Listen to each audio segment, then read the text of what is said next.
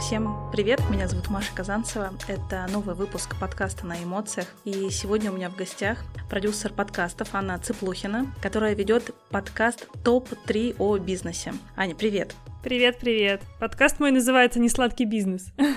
Вот, и я хотела как раз-таки уточнить, он еще топ-3 или уже топ-1? Сложно сказать, потому что мы передвигаемся по рейтингу, как ты сама знаешь, рейтинг достаточно динамичный. Но могу точно сказать, что на протяжении трех лет мы одни из таких сторожилов этого подкастерского мира и продолжаем держать позиции, я бы сказала. Ну что ж, а начнем мы наш подкаст не с подкастов, а, и не будем мы пока говорить про них, а мы будем сегодня говорить про эмоции, про эмоции Анны. Я Познакомилась с Аней лично а, в Сесерте на замечательном фестивале подкастеров. И это действительно такой лучезарный человек, который по-настоящему говорит о том, что любит. Я спросила у тебя при нашей личной встрече, что для тебя эмоции.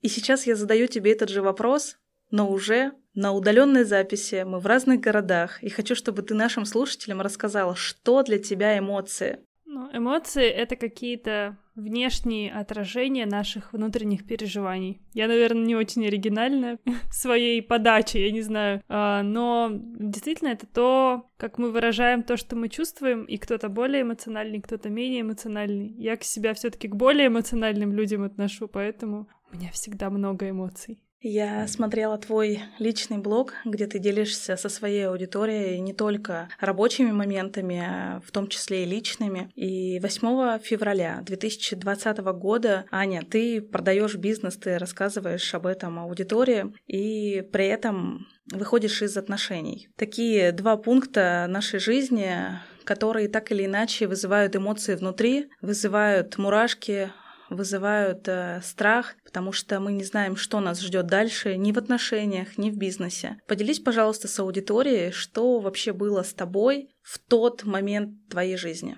Да, действительно, это такой был тяжелый период в моей жизни, потому что друзья меня очень многие приходили утешать и утешали в том числе, потому что они не знали, что у меня происходит в личной жизни, но они знали, что я продаю бизнес. И я дома сидела, плакала, и они такие, ну, мы понимаем, с бизнесом расставаться так тяжело. Я подумала, блин, почему я не могу никому рассказать о том, что я рассталась с молодым человеком? На тот момент как-то не хотелось это все в публичное поле выносить. Ну и, в принципе, я никогда личным особо, прям вот а, личным, личной жизнью не делилась. Это было очень странно, потому что меня утешали относительно моего бизнеса, хотя относительно бизнеса у меня было меньше на тот момент переживаний, чем относительно моей личной жизни.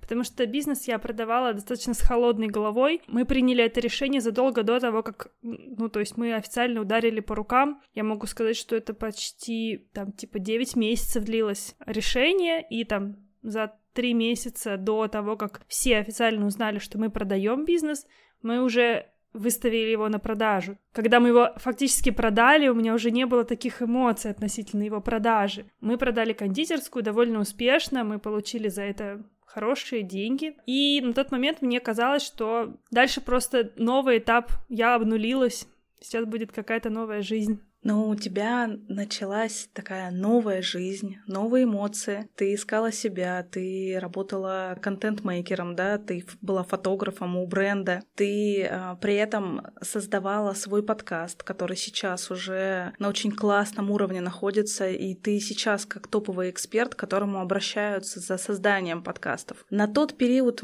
времени, когда все было тяжело. Как тебе удалось справиться со всеми этими ситуациями, эмоциями в твоей жизни? Как тебе удалось все-таки найти путь решения не сдаться? Мне кажется, что здесь нет какого-то решения сдаться. Ну, то есть, вот что значит сдаться? Ты такой сложил лапки, лежишь и такой, я сдаюсь, больше я отказываюсь жить эту жизнь. Ну, такого варианта даже просто не было. Просто э, решаешь проблемы, идешь, делаешь что-то дальше. А, на тот момент я пошла работать, и это было еще до того, как я стала контент-менеджером. Это я все-таки уже контентом начала заниматься, когда переехала в Москву. А до переезда в Москву это был пандемийный двадцатый год, как раз мы продали бизнес, через два, через две недели началась пандемия в, в стране у нас именно, то есть когда закрыли все, закрылось все практически, и людей не выпускали, в Москве был более жесткий режим, у нас на тот момент я жила в Томске, в своем родном городе, в Сибири, у нас в Томске было чуть-чуть послабее, ну, то есть выходить на улицу все-таки можно было не только с мусором и собакой, но и просто так погулять, но, конечно, довольно тучи сгущались в тот момент, и, наверное, меня еще поддержало то, что мы стояли на пороге чего-то такого очень непонятного. В принципе, все люди это переживали. Я думаю, что для многих пандемия была страшным ударом, особенно для предпринимателей. Для меня это таким не было, потому что мы уже продали бизнес на тот момент. Нам все говорили, вот вы ведьмы, конечно, до, за две недели до пандемии. Они точно знали, что это нужно сделать, да? Тогда мне, у меня не было такого какого-то страха, потому что у меня, собственно, ничего и не было, по сути. Ты просто как-то начинал эту жизнь с нуля строить. Но вы развивали 4 года, да, этот проект, э, который вам удалось успешно продать. все таки когда ты создаешь что-то с нуля, это же супер работа, это стратегия, это, опять же, люди. Ты сейчас, когда создаешь уже новое в подкастах, когда ты встречаешься с людьми, задаешь им вопросы, ты готовишься к этому. Готовилась ли ты а, в момент а, создания проекта того прошлого, да, что тебе придется заниматься чем-то новым? Или ты уже, знаешь, была а, такой уверенной, что ты всю жизнь будешь э, только заниматься кондитерской? Ой, нет, я сто процентов понимала, что дело не в кондитерской. То есть дело не в том, что мне нравилось там печь тортики. И более того, в последние там ну, там, год-два работы, я старалась вообще не приближаться к кухне непосредственно, чтобы что-то, ни, ничего не делала руками. У нас была команда, у нас было около 10-12 человек, вместе со всякими курьерами, подрядчиками, в общем, со всеми-всеми-всеми. И я занималась больше креативной составляющей, то есть мне всегда нравилось заниматься чем-то творческим. Я закончила архитектурный вуз. Я по специальности вообще-то не строитель тортов, а строитель зданий. А я, кстати, тоже закончила а, архитектурный. Блин, офигеть. И как тебе, кстати, с этим? Ты применяла хоть раз свои знания на практике? Я тебе хочу сказать, что я закончила архитектурную академию в Екатеринбурге, но моя специальность звучит очень необычным образом. Я экономист на предприятии природопользования с архитектурным уклоном. При этом в жизни этим я никогда не, э, не пользовалась, и более того, а, мы изучали не только архитектурные какие-то предметы, мы изучали и бухучет, от которого у меня до сих пор трясутся руки. Поэтому все, что касается налоговой, документов э, и различных бумажек, я все-таки стараюсь отдать в руки профессионалов и людям, которые действительно, возможно, они не так сильно любят работу, но, по крайней мере, они ее знают хорошо. Я же в свою жизнь связала абсолютно с другим, с творчеством. Кстати, дорогие слушатели, когда вы будете слушать э, этот выпуск, Аня уже получит от меня подарок от э, моего проекта который мы совместно с дочкой придумали. Это будут открыточки, они называются «Эмоции внутри». И вся моя жизнь, она после института была связана с эмоциями. Как ни крути, я люблю эту тему, потому что мы ежедневно сталкиваемся с самыми разными ситуациями. Даже сейчас, когда я подключалась к записи а, с Аней, у меня а, не включался Wi-Fi, начались какие-то проверки, но я собралась, и у меня все получилось, и я верю, что у каждого может все получиться, если а, вы этого действительно хотите. Ань, ты знаешь, я слушала очень много выпусков вашего подкаста «Несладкий бизнес». И, конечно же, лично я тебе задавала этот вопрос, но задам его вновь здесь. Вы контактируете и общаетесь с людьми, которые уже достигли определенного уровня. Это топы, это очень классные предприниматели, на которых равняются, которыми вдохновляются. И поначалу, когда вы создавали подкаст, вы приглашали своих гостей в маленькую комнатку в своем городе, да, вы записывали а, где-то удаленно дома, вы вы снимали разные студии, чтобы на качестве, да, в том числе показать, как возможно взять классно а, интервью. Эти люди, которые приходят к вам, кто они? Как вы их выбираете? Как вы их выбирали с самого начала? Хороший вопрос. К нам в неделю поступает около там 10 запросов на участие гостевое. То есть это постоянно, и у меня есть куча повторяющихся сообщений, есть очень крутые пиар-менеджеры, которые предлагают своих очень классных подопечных. Мы не всех можем взять, мы это там 95-99% отказов, потому что, ну, не наш формат. Нам пока что не о чем поговорить с этими людьми, нам не очень интересно. На самом деле здесь очень просто, мы выбираем в первую очередь, отталкиваясь от того, кто нравится нам, и Первый сезон это полностью, то есть наше мнение. Никаких э, опросов аудитории не было. Там, а кого бы вы хотели услышать у нас в подкасте? Ну, подкаста еще не было, по сути. И это были наши знакомые. Хотелось общаться с предпринимателями, поэтому это всегда предприниматели и всегда основатели компаний. Чаще всего у нас очень редко там один-два гостя за все там больше ста эпизодов были не основатели компаний, потому что все-таки это влияет. Вот как бы мы ни говорили, что мы можем позвать назвать SEO или там директора оф чего-нибудь там, нап- руководителя направления. Это не та энергетика. Это люди, которые сделали что-то с нуля. Это люди, которые вот сидели, психовали, нервничали, перепробовали десятки гипотез. Что-то выстрелило, что-то не выстрелило. Они ходили ногами на первые встречи, договаривались с партнерами, искали инвестиции. Ну, то есть это люди дело, это люди, которые, вот я даже говорю, у меня прям мурашки. Это люди, которые взяли и пошли что-то и сделали с нуля. То есть не было ничего, они пошли что-то построили. Довольно просто присоединяться к какой-то идее. Когда уже есть какой-то traction, когда ты как этот корабль уже есть, он заряжен, у него есть курс, у него есть, э, не знаю, капитан этого корабля, есть компас, и вы знаете, куда вы поплывете. Ну или примерно знаете, вы горите этой идеей, что-то новое открыть. А когда ты сам капитан этого корабля, ты должен настолько зарядить всех людей вокруг своей идеей, настолько в нее сам верить, настолько быть отважным и смелым, чтобы бросить основную работу, у кого-то это, ну там, кто-то начинает вообще никогда не пробовав себя в найме, а кто-то после там найма в довольно крупных компаниях, когда это такое довольно теплое местечко,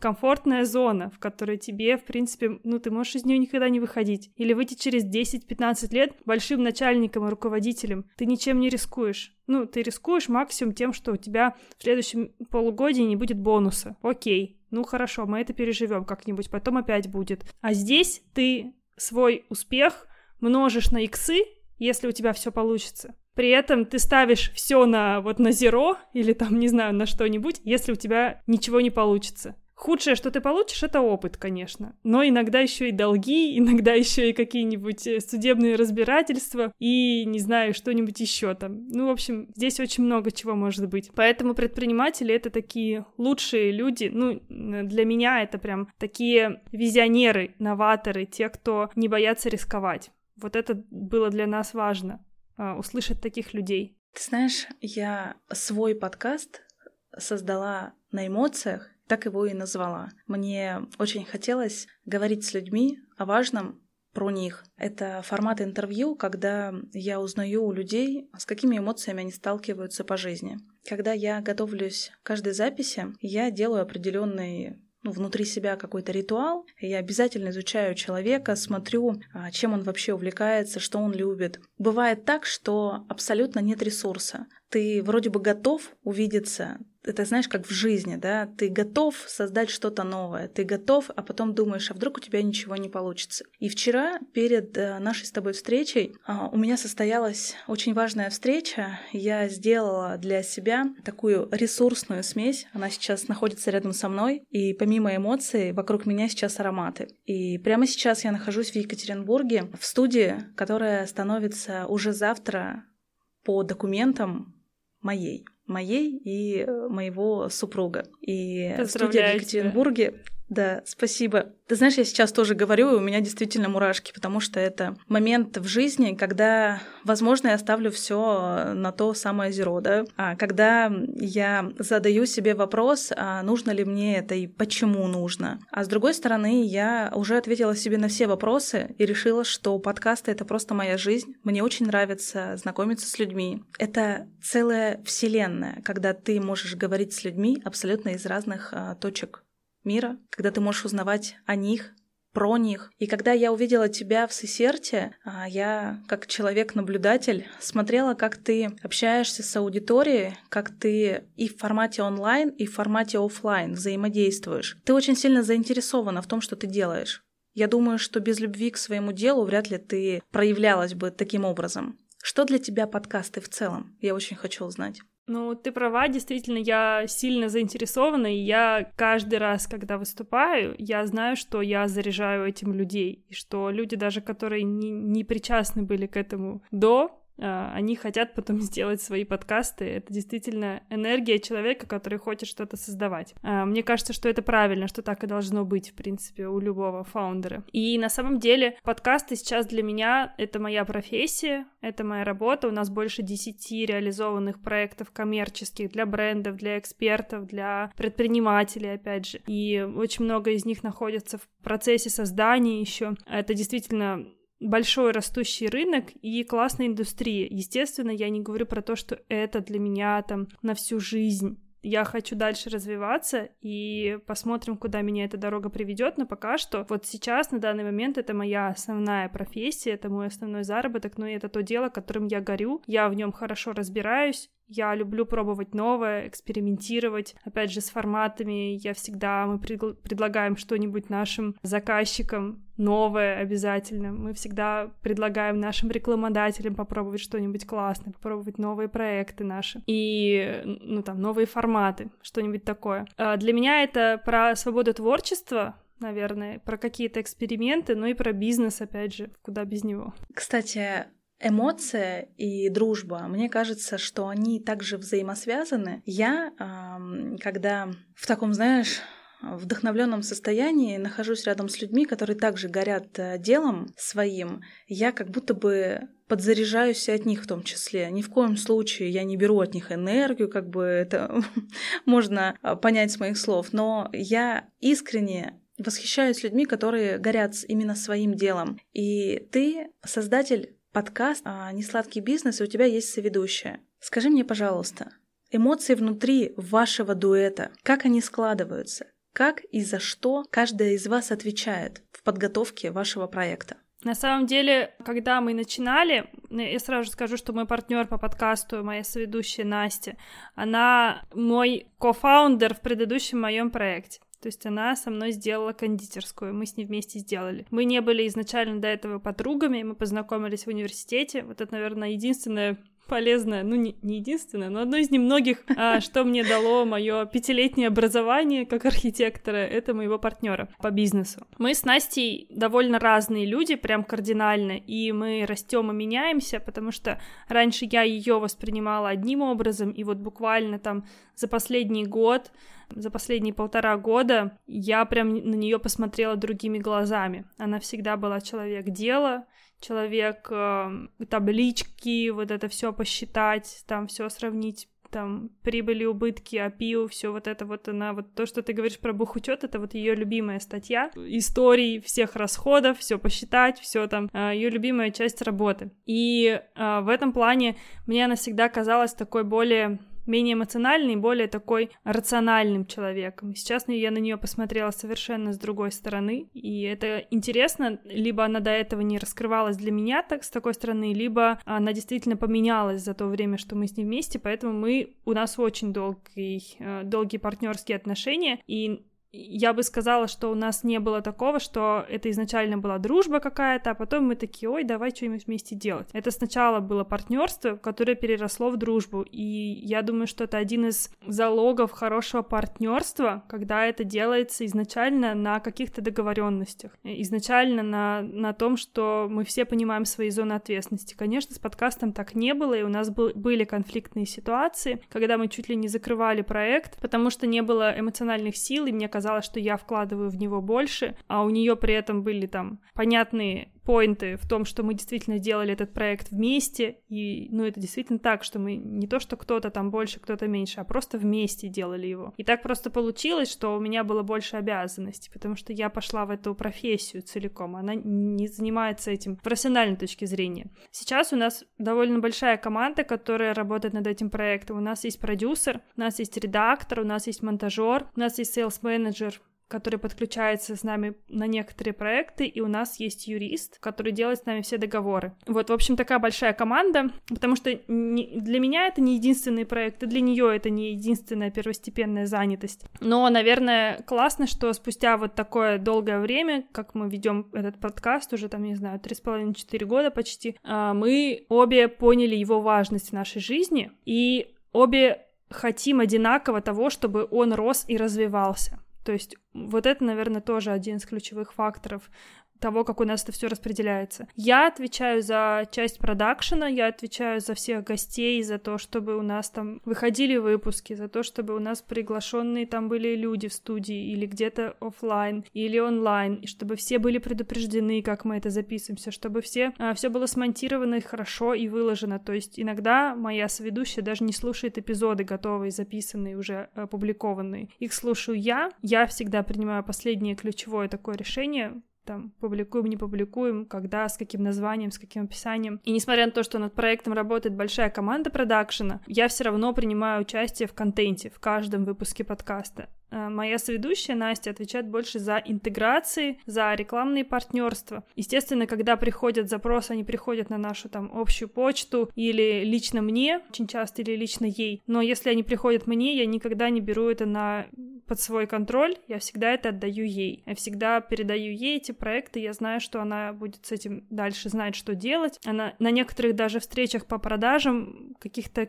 проектов я не присутствую, каких-то выпусков. Чаще всего я присутствую, но бывает даже такое, что какие-то вопросы решаются без меня. Просто решилась, и вот по факту мне, мы с ней, естественно, все интеграции всех партнеров согласовываем. То есть она мне может прийти и сказать, смотри, такой есть партнер, там, не знаю, на сезон. Но вот она отвечает за эту часть. Эмоционально я бы сказала, что у нас 50 на 50 мы вкладываемся. В 2022 году, подчеркнув 10 июня 2022 года, ты поделилась со своей аудиторией, что подкаст вошел в топ-10, но до сих пор ты с него ничего не зарабатываешь, а, ну и в целом как бы настроение было не очень, да, из-за этого. Что тебя мотивировало двигаться дальше, чтобы сейчас а, уже пожинать вот эти вот плоды своего проекта? Я могу сказать так, что у нас даже в 22 году у нас были деньги на то, чтобы, допустим, платить зарплату себе или забирать что-то себе в карман, но хотелось больше вкладываться в развитие проекта. И сейчас у нас есть зарплаты у каждого, и у нее, и у меня. Ну, естественно, и у команды. У нас, как у ведущих, и у нас, как у, там, не знаю, выполняющих свои обязанности людей, есть зарплаты в проекте. А все остальное мы стараемся откладывать и реинвестировать в проект, в развитие его в маркетинг, мы часто закупаем довольно дорогую рекламу, в хорошие студии. Вот сейчас мы готовим большой проект э, офлайн в Москве с разборами, с большими предпринимателями. Мы хотим попробовать себя в новом формате, и это будет видео, и видео это дорого, и, ну, намного дороже, чем аудио. Плюс на том уровне, на котором мы хотим сделать, оно должно быть все очень хорошо сделано, очень красиво. Естественно, это большие бюджеты, естественно, мы все это реинвестируем. Но там мы можем себе выплачивать раз в какой-то период бонусы. В принципе, для меня это была окей, понятная история, когда я, в принципе, поняла, как устроен этот рынок, и поняла, что единицы зарабатывают прям много, прям вот реально зарабатывают и достают оттуда большие деньги. Для нас это больше изначально имиджевая штука, которая позволяет нам продавать свои продукты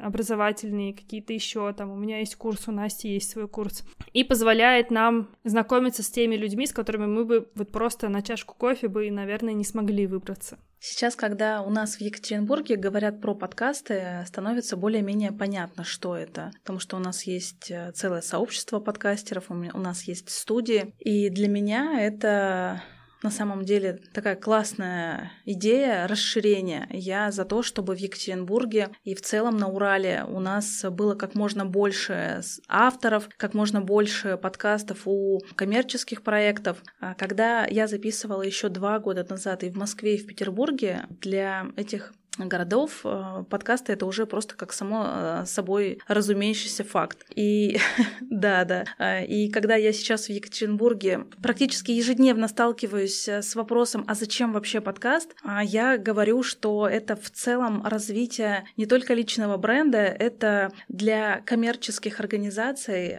очень классная возможность рассказывать про внутреннюю жизнь проектов, про возможность находить новые коллаборации. И все это через аудио аудиоформат. От тебя хочется узнать, как ты считаешь, зачем нужен подкаст э, и нужен ли он вообще всем? Смотря кому зачем нужен подкаст. Но если мы говорим про предпринимателей, э, так как наши слушатели моего подкаста, да, это тоже создатели своих проектов, я думаю, что давай обратимся к ним. Зачем нужен им подкаст? Ну, тут есть несколько вариантов. Если вы предприниматель, который развивает личный бренд, и, например, э, вы эксперт, продаете какие-нибудь инфопродукты или просто какие-то образовательные программы, они построены на вашем личном бренде, даже если это не завязано, или вы продаете какой-нибудь консалтинг, какие-то свои услуги, практически вы предприниматель, но по факту вы сами у себя в найме, так сказать. Вы работаете постоянно на этот контент, то есть вы сами являетесь э, человеком, который единолично производит этот контент, ну или там с командой с какой-то, но он является вот этим зерном, ядром производства этого контента. Тогда здесь в первую очередь, конечно же, подкаст поможет вашему э, развитию как узнаваемости вашего личного бренда. Просто потому, что люди хотят видеть, что они покупают, кого они покупают. Они хотят знать, чем он живет, как он думает, как он говорит. А, нам часто не хватает последнего касания. Вот эта вот история с тем, что многие люди по пять лет сидят в блоге там у какого-нибудь блогера-миллионника, и только спустя там пять лет они решаются купить его первый продукт, там за тысячу рублей даже, может быть. И я уже не говорю про дорогостоящие продукты за там, 100 тысяч и больше, за полтора миллиона, за три миллиона, за 10, очень много таких продуктов. То есть для, для того, чтобы человек совершил такого типа касания, ему нужно прям, его нужно очень хорошо, говоря на языке языке инфопредпринимателей прогреть. То есть его нужно очень хорошо настроить на то, что я, вы классный, я классный, мы должны с вами работать вместе, вы должны учиться у меня или что-то там делать со мной совместно. И, конечно, проще всего это сделать, когда у вас есть какой-то э, продукт, где вас видно лицом. То есть, где вы сидите, что-то рассказываете. Это может быть YouTube, канал с видео, это может быть подкаст, это могут быть вот у предпринимателей, кто и, там, не знаю, в инфобизнесе, они часто делают вот эти а, открытые конференции, лекции какие-нибудь, как это называется, типа а, вебинары какие-нибудь открытые, где ты можешь просто прийти, послушать человека, просто чтобы он поделился своей энергией с тобой, и ты понял наконец-таки да или нет, твой это человек или не твой. Это знакомство для до прогрева человека. В основном, не только для многих это, допустим, для моих многих клиентов, кто с личным брендом, для них это еще и а, знакомство с новыми людьми, с теми, с кем они бы тоже никогда не смогли просто так познакомиться. Потом они могут им дальше, а, с ними дальше работать, сотрудничать, что-то, не знаю, как-то более на, на близкий контакт выходить. Это, опять же, донесение до своей аудитории других смыслов. Это я не только про, там, не знаю, ипотеку и лизинг или какие-нибудь там, не знаю, ставки по кредитам, а у меня еще и жизнь есть. Смотрите, я тут, не знаю, цветочки выращиваю. Вообще-то я живу живой человек, у меня есть дети, у меня есть семья, давайте я про это вам расскажу. Вы познакомитесь с другой стороной моей, моего блога, потому что в блоге часто, особенно блогеры, у которых развит личный бренд, они боятся транслировать новую информацию, потому что новая информация в блоге, которая не касается той темы, которую они изначально выбрали как свою экспертную тему, в кавычках показываю, потому что это все-таки люди покупают человека, личность, как мне кажется. Они боятся транслировать какую-то другую сторону своего бизнеса, им кажется, что сейчас сейчас они про это скажут, и вся аудитория от них отвернется, потому что это не тот контент, за которым аудитория пришла. Естественно, и подкасты, и ютубы, они все могут помочь в том, чтобы э, человека расположить к себе еще и с другой стороны, чтобы они перестали видеть в нем только как э, контент-машину какую-то там, не знаю, человека, который рассказывает им что-то умное про инвестиции, но и другого человека, который тоже там есть, другую часть его личности. Это что касается личных личные блоги, ну, каких-то предпринимателей, которые зарабатывают на своем э, личном бренде. Если мы говорим про компании, про проекты большие, где уже нет э, э, собственника, точнее, где собственник отделен от своей, от названия своей компании, то есть это большие бренды, там, не знаю, э, Яндекс, Касперский, Озон, а, Авито, ну и поменьше тоже бренды. Ну, просто для примера. Это зачастую имиджевая история, чтобы рассказать, смотрите, как мы можем, смотрите, какие мы еще, смотрите, какие креативные форматы мы можем делать, смотрите, как э, на самом деле с нами интересно и какой мы человечный бренд. Мы бренд с лицом каким-то. Мне очень нравится пример какого-нибудь, э, например, Skyeng, у которых есть YouTube-канал, довольно раскрученный. Я обожаю его смотреть, даже несмотря на то, что я не учусь у них. Просто потому что вот эти люди, которые работают на этом канале, это ведь не основатели, это просто люди, приглашенные там даже не преподаватели зачастую. Там, не знаю, Таня Старикова не преподает в школе Skyeng. Она просто лицо канала. Но ты видишь, что Tone of Voice этого канала, он вот такой. Значит, со мной на продукте самом будут общаться вот так же, примерно.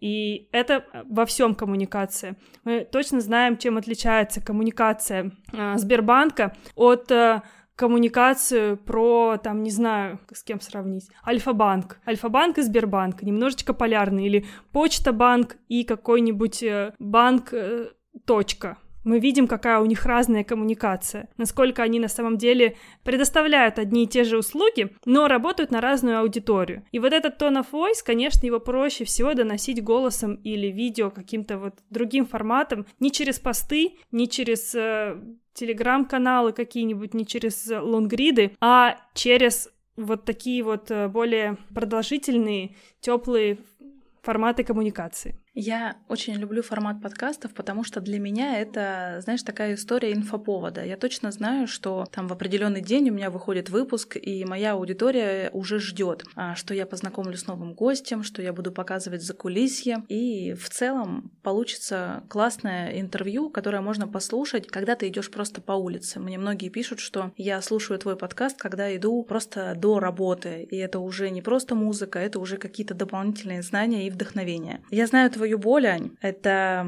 боль заключается про голосовуху в Телеграме, которую все называют подкастом. И я сейчас очень от многих слышу, так как я сама занимаюсь продвижением не только подкастов, а в целом проекты по Екатеринбургу, и мне говорят, Маш, давай мы запишем что-нибудь для там телеграм-канала и назовем это подкаст. И тут у меня тоже начинает э, резать ухо, дергаться глаз, потому что я-то знаю, что а, мы авторы, ведущие подкастов вкладываем абсолютно другое в это понятие. Расскажи мне э, с твоей точки зрения, почему нельзя называть а, голосовые в Телеграме подкастами? А вот ты как считаешь? Я считаю, что а, это, знаешь, история для тех, кто захотел сэкономить.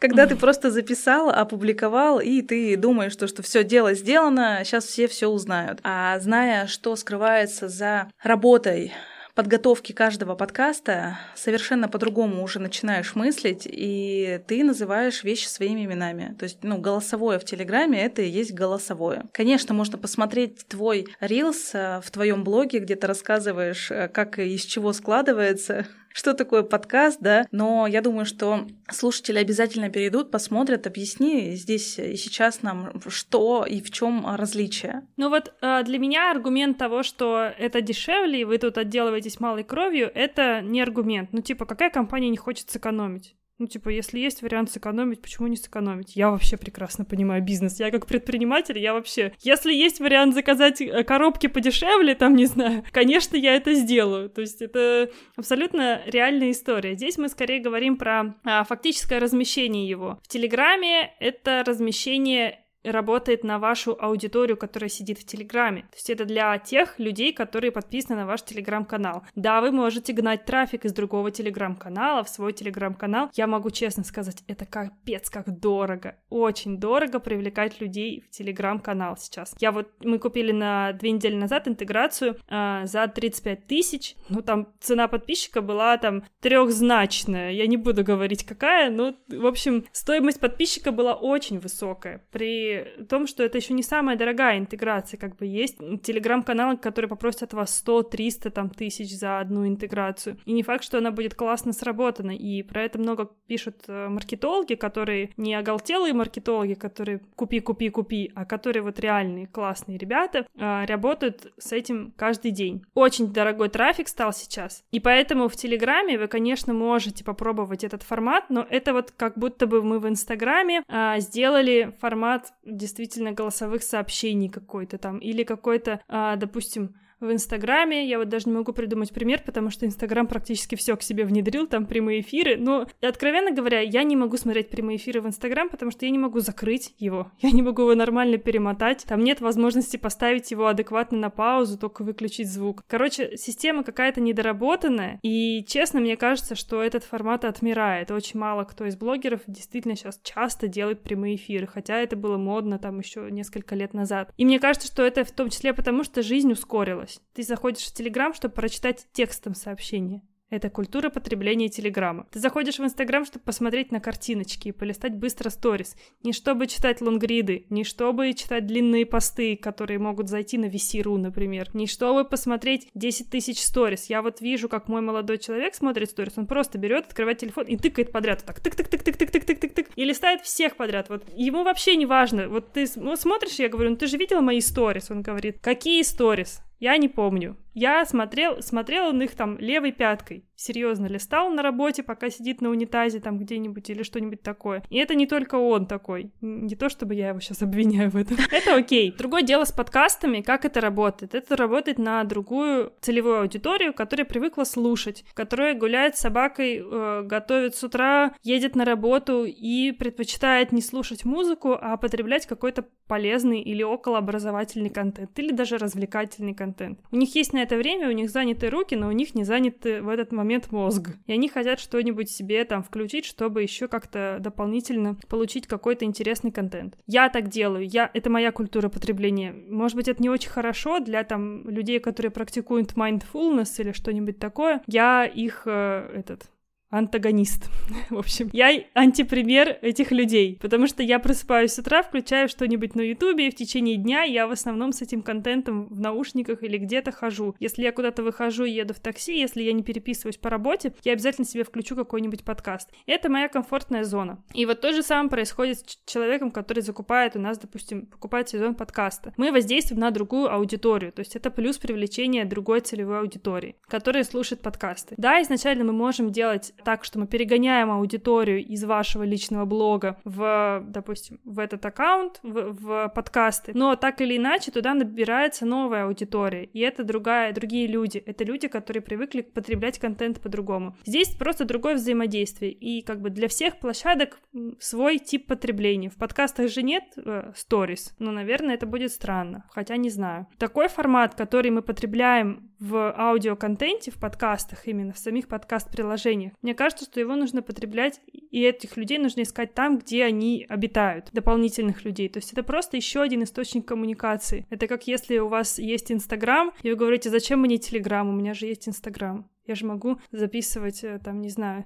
тексты в формате картинок делать. Другая платформа, другие люди. Я сейчас очень часто стала видеть информацию о том, что скоро мы перестанем продвигаться через Reels, а, к которому все привыкли, да? Кто успел, тот и, как говорится, набрал аудиторию. Как ты считаешь, подкасты, они продолжат развиваться дальше и масштабироваться, или это, этот формат уйдет уже на второй план в самое ближайшее время? Я очень много мнений по этому поводу слышала. А, очень сильно мы завязаны, опять же, на решениях нашего государства. Будет ли у нас какая-то там большой фаервол? Это связано не только с подкастами, но еще и с Ютубом. Закроют ли Ютуб, не закроют? Перейдем ли мы все на другие площадки? Я думаю, что подкасты будут расти, просто а, их экстенсивный рост он чуть-чуть приостановился. Он был э, скачками, я бы сказала, в 2018, кажется, году, потом в там, 22 когда блогеры приходили, там, в 21 наверное. Сейчас мы просто растем планомерно. Никто не может точно сказать, какая аудитория в подкастах, сколько человек слушает. Правда, там очень разные цифры. Действительно, я могу сказать, что это нишевая история. То есть, если вы хотите на более массовую аудиторию выходить с каким-то очень виральным контентом, вам нужен YouTube например. Мы тоже такие проекты запускаем, в том числе на Ютубе мы делаем видеопродакшн и в Москве, и удаленные, и все такое, запускаем несколько проектов. Единственная сложность, там больше конкуренция. Поэтому я бы сказала, что этот формат не умрет, учитывая, что YouTube тоже сейчас запускает подкасты, и YouTube, как мы знаем, он все, что все, чего касается, превращается в золото. Они взяли себе формат ТикТока, интегрировали у себя, назвали это Shorts, и это полетело, и за год они сравнялись с аудиторией TikTok. Соответственно, ну, то есть мы можем предвосхищать то же самое с подкастами, а может и нет. То есть пока что мы, я бы сказала, что мы это поймем на долгосрочной какой-то дистанции. Сто процентов аудитория в подкастах останется. Вопрос, как она распределится. За лидерами рынка, за мелкими а, ребятами, которые несколько проектов делают. Все равно сейчас есть такое, что мы сильно распыляемся на очень большое количество контента. И я в том числе потребляю много и подкастов, и YouTube контента какого-то, и Reels, и все подряд. Ну, то есть, что вот мне в данную секунду захочется. Просто я бы сказала, что жизнь ускоряется, поэтому формат подкаста, как э, формат того, что мы что-то вставили в уши там и слушаем, не при этом не, взаим... не взаимодействие никак с экраном, мне кажется, что он будет дальше жить. Какие у тебя любимые подкасты? Сейчас, наверное, несколько. Я слушаю сперва «Роди», э, где три парня обсуждают отцовство и родительство. Я поздно подключилась к этому подкасту, никогда там у них была прям большая волна основная, а вот буквально там год назад. И, и это один из самых моих любимых подкастов, потому что он просто развлекательный. Они меня не образовывают, они просто разговаривают. И довольно смешно и коротко. И у меня, на самом деле, не так много любимых подкастов. У меня есть мой любимый подкаст, второй, который я веду, «Чатик сплетен». Я серьезно его обожаю. Вот я могу переслушивать этот подкаст постоянно. Не знаю почему, просто не потому что там мы с подругами, а потому что это действительно сплетни об отношениях о любви, о дружбе, о взаимоотношениях с родителями. В общем, обо всем о том, что волнует в основном вот меня, мое поколение. И поколение, наверное, чуть младше и чуть старше. Мы стараемся, мы никаких советов не даем, мы действительно рассказываем истории, какие-то истории из жизни. И раньше такой формат был на Ютубе, в другом шоу, а потом они перестали делать его. И с тех пор я не нашла замены вообще никакой. И вот я, собственно, мы запустили тогда такой проект с подружками. Вот второй сезон уже записываем. Наверное, это еще один из моих любимых проектов. Я даже сейчас открою свою библиотеку, посмотрю, что я еще слушаю. Естественно, я слушаю подкасты, которые мы сами делаем. Там, кроме несладкого бизнеса, это короче говоря, «Дороже денег», например, или «Дома поговорим». Я люблю Диму Зицера, и его подкаст «Любить нельзя воспитывать». Мне кажется, такая интересная база не только про родительские отношения, детско-родительские, но и, в принципе, про любые. Там очень много чего объясняется простыми словами. Люблю подкаст «Схема» от ТЖ, где они разбирают э, криминальные кейсы по обману людей, как там, не знаю, от криптовалюты до какого-нибудь там средневековья, и как все это происходило, и я очень наивный человек, я вообще никогда с этим не сталкивалась, поэтому мне очень интересно послушать, обожаю тоже хороший подкаст. Ну вот, наверное, это основное, что я слушаю сейчас. Когда создается подкаст, внутри рождается ощущение, что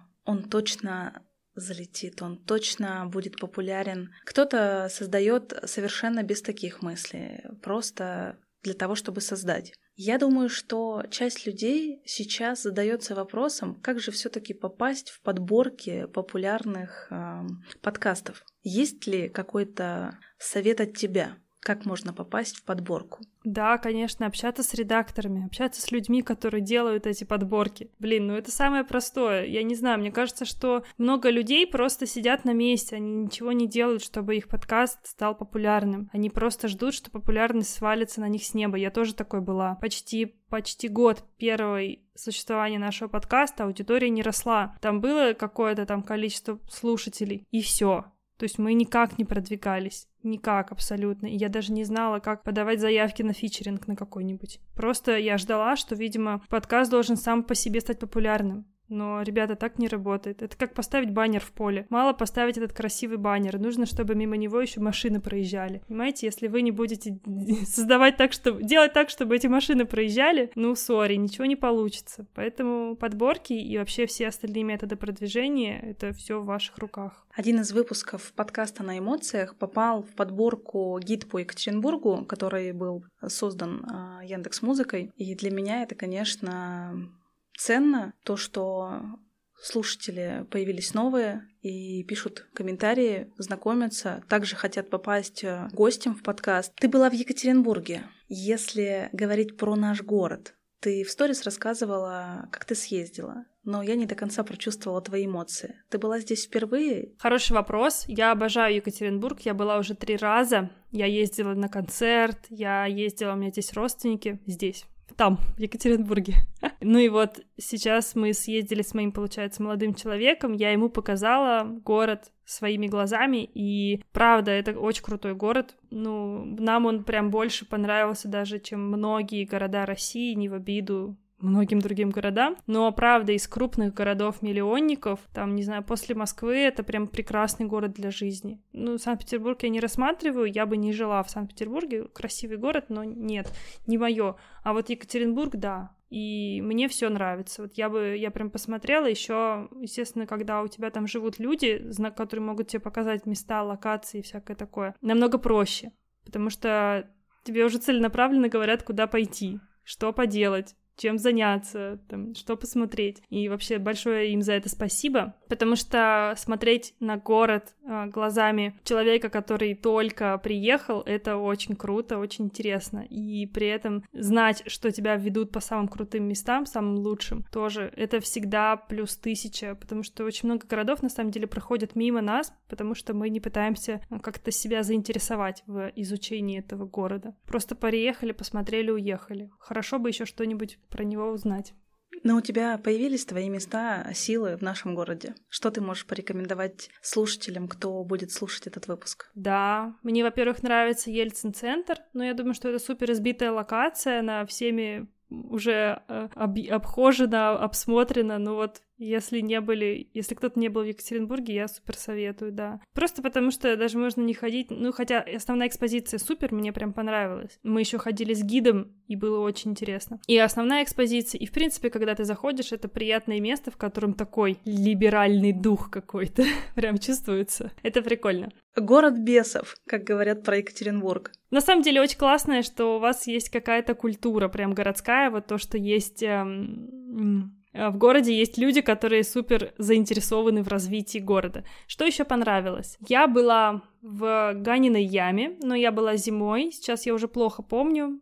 А, мне кажется, летом еще интереснее туда съездить, потому что э, летом там, наверное, вообще свежо, прекрасно, хорошо. На месте убийства или там что там именно произошло, или захоронение последних э, царской семьи. И на крыше в Высоцком где на 55 этаже, где бассейн. Я не знала, серьезно, я не знала ни в какие предыдущие свои поездки, что там есть бассейн на крыше. Это абсолютно топовая локация. К слову, 55 этаж в Сингапуре в Марина Бэй. Это одна из самых популярных локаций всех путешественников со всего света. Самый длинный бассейн в мире, самые там что-то там. И вообще не те же самые впечатления, серьезно. В Екатеринбурге было намного лучше. Что мне почему-то запомнился Сингапур как дорого, очень красиво, очень чисто, все классно, но дорого для этого отеля. Того не стоит, абсолютно. И этот, не знаю, этот бассейн того не стоит. Было холодно, было ветрено, пасмурно, как-то вообще не то же самое. А в Екатеринбурге была жара, прекрасно, там было три коллеги со мной в этом бассейне, и, в принципе, я поняла, что там ограниченное количество мест, что вообще мне очень понравилось. Вот Сравните два 55-х этажа, один в Сингапуре, другой в Екатеринбурге, и в Екатеринбурге мне даже больше понравился. Всем в Екатеринбург вдохновляться и заряжаться энергией. Да, я тебя благодарю за наш выпуск. А, я считаю, что мы сегодня сто процентов вдохновили кого-то создать свой подкаст, это минимум. Как максимум это наконец-таки начать слушать подкасты, смеяться, не только узнавать что-то новое. Есть Э, абсолютно разные виды подкастов. Наши про предпринимателей, а ваш выбор ложится на вас. Тебе хочу сказать, что продолжай также творить и вдохновлять. Такие подкасты, как э, «Несладкий бизнес» — это возможность создавать создавать, набивать ши э, шишки, узнавать новых людей и при этом не верить в чудеса, а создавать их самим. Спасибо тебе большое. Обязательно ставьте звезды, пишите комментарии под нашим с Аней выпуском. Ань, Твои эмоции в конце нашего выпуска какие? Ой, спасибо тебе большое, Маша, что позвала, было очень интересно. И я на самом деле горжусь, что вот не только в Москве делаются какие-то серьезные большие проекты. Я это говорила и в Сесерте, когда мы были на лекции, на мероприятии целый день. Это вообще вау. И то, что ты сейчас сказала, что ты открываешь собственную студию по факту подкастов в Екатеринбурге. Я считаю, что а, вот такими амбициозными и авантюристами людьми создаются самые лучшие проекты у нас в стране. Поэтому спасибо тебе большое, что позвала. Я желаю тебе вообще творческих и нетворческих, и предпринимательских, и всех возможных других успехов. Спасибо. Да будет так. Всем хорошего дня и слушайте подкаст.